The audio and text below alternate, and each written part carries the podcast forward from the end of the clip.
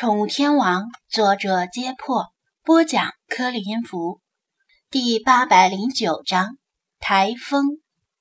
迄今为止，柳莹依然不知道到底是什么导致她感染了破伤风，是从小卖铺上花两毛钱买的库存已久的鱼钩，还是鲫鱼在地上挣扎时令鱼钩沾上的脏土？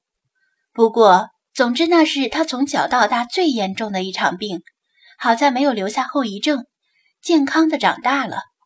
其实某种程度上，他还挺感谢那枚小鱼钩。若不是这场病，奶奶也不会对他关爱有加。他恐怕要继续孤零零的度过每个下午，只能与鱼缸里的鲫鱼和泥鳅为伴。作为一座沿海小渔村，鱼对村民来说就是食物和商品。大鱼是人的食物，小鱼小虾是鸡鸭的食物，没有几个人会把鱼当成宠物来看待，当然也没有给鱼治病的习惯。奶奶老眼昏花，是小柳莹先发现小丑鱼身上的白膜，祖孙两个都不知道这白膜是什么东西。奶奶甚至一开始还说是鱼在蜕皮，让她别担心。鱼会蜕皮吗？似乎不太可能。小丑鱼的状况越来越糟糕，它们已经不再吃东西，无论为什么，它们都不会去吃。之前，它们最喜欢碎虾肉，渔村里的小鱼小虾不值钱，都是用来喂家禽的。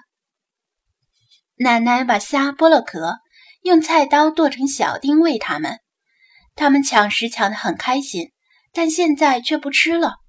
眼睁睁地任由虾肉沉入缸底，泡在水里，令水变得浑浊。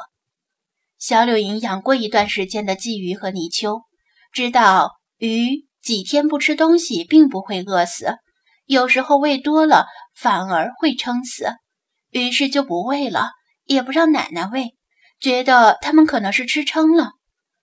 祖孙俩望着虚弱的小丑鱼，一筹莫展。我当时没有换水的概念，因为养惯了鲫鱼和泥鳅，觉得水浑些也无所谓。柳英嘴角带着百味杂陈的笑容，扫视了一眼水族馆里清澈透明的水族箱。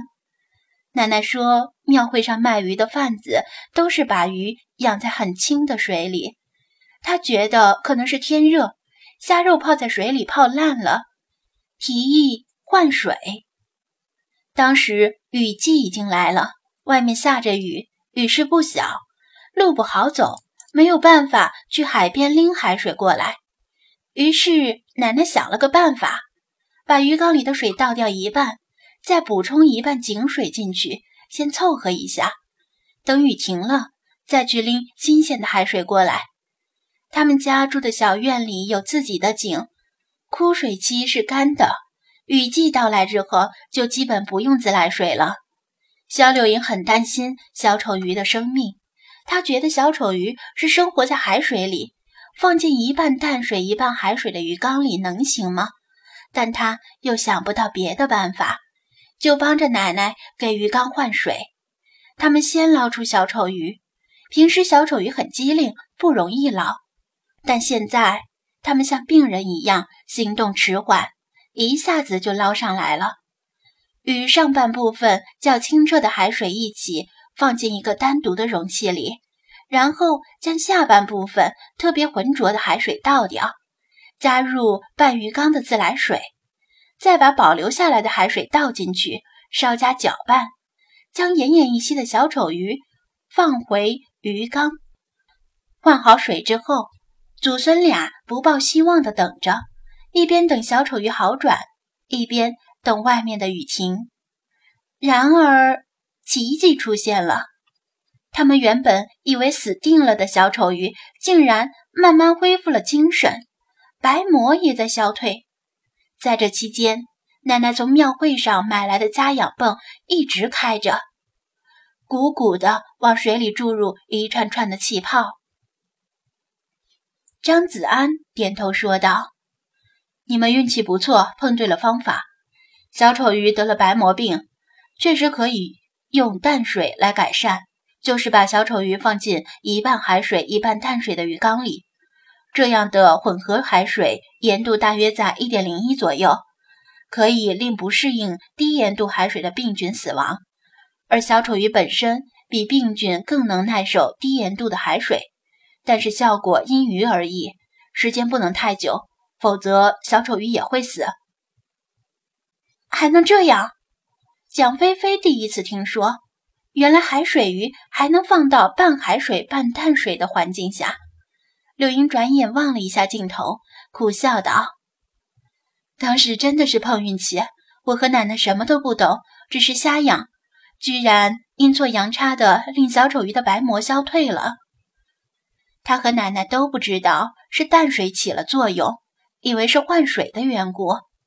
傍晚的时候雨停了，他们抓住最后一缕夕阳的光芒，趁天还没有完全黑下来，一起跑到海边拎来海水，重新将小丑鱼放进海水里。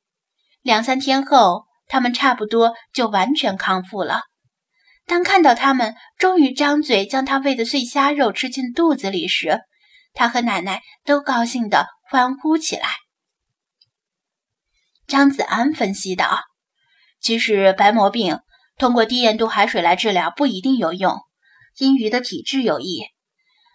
如果鱼太虚弱，甚至可能会加速鱼的死亡。另外呢，你们很快就换上了新鲜的海水。”没在低盐度海水里将小丑鱼泡太久，也算是一种运气啊。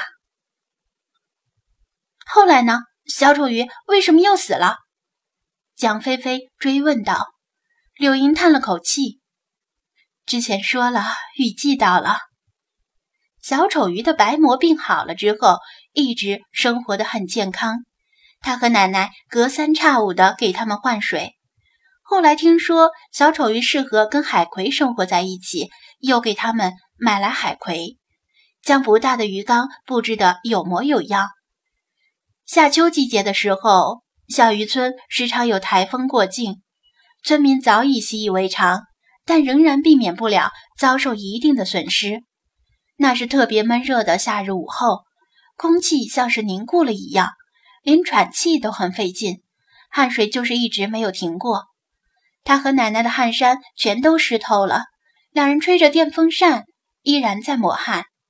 天气太热，家里没有空调，鱼缸里的水感觉都能煮鱼了。小丑鱼状态不佳，蔫蔫的。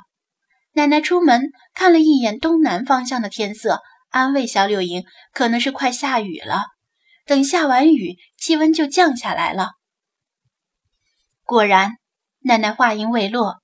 村中央的方向就响起了广播喇叭的声音，是村长通知大家，刚收到上级气象台发来的紧急通知，说台风即将过境，短时间内可能会有雷雨大风以及冰雹，请村民们做好抗风防灾的准备。村民们三五成群地往家走，其中包括奶奶以前的牌友们，大家都对台风骂不绝口，各种粗活。越过了院墙，飘进了小柳莺的耳朵里。奶奶唉声叹气，絮叨着：“台风一来，家里承包的渔场就要减产了，说不定连围网都会被台风撕破或者卷走，那就血本无归了。”那时的柳莹还理解不了那么多，她一直在盯着蔫蔫的小丑鱼，为他感到担心。紧接着，父母打来电话。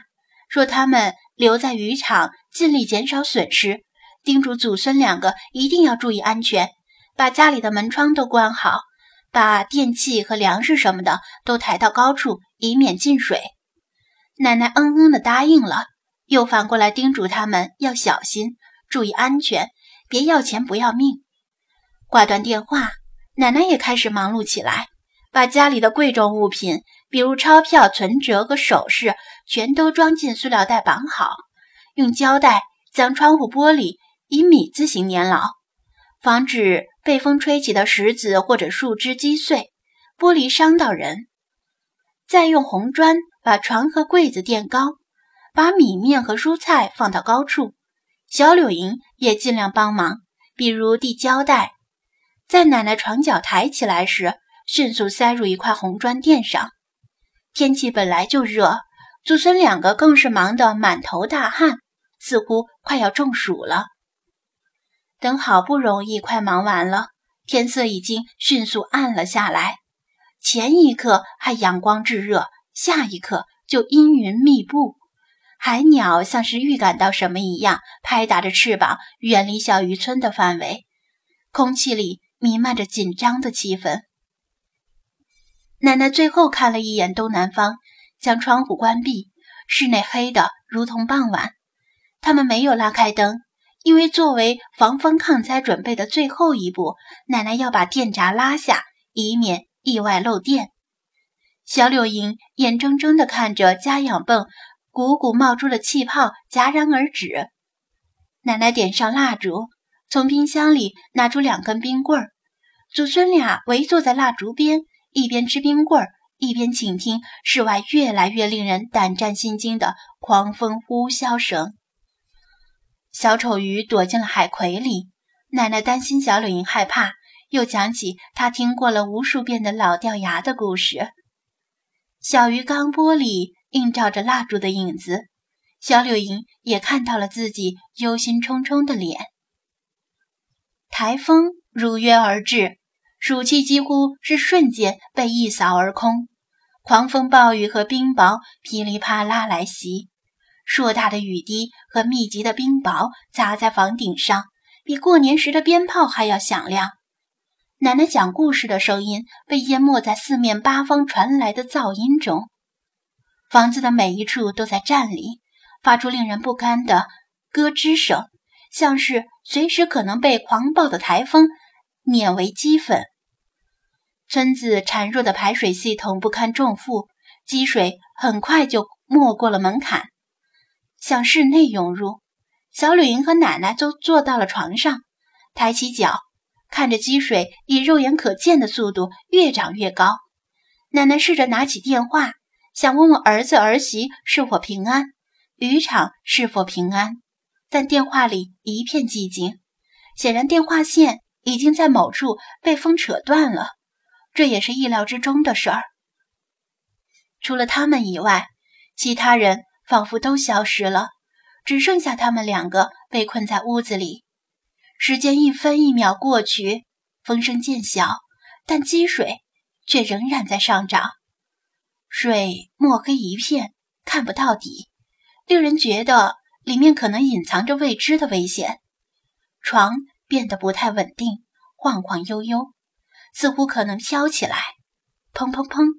就在这时，房门被敲响了，声音十分急促。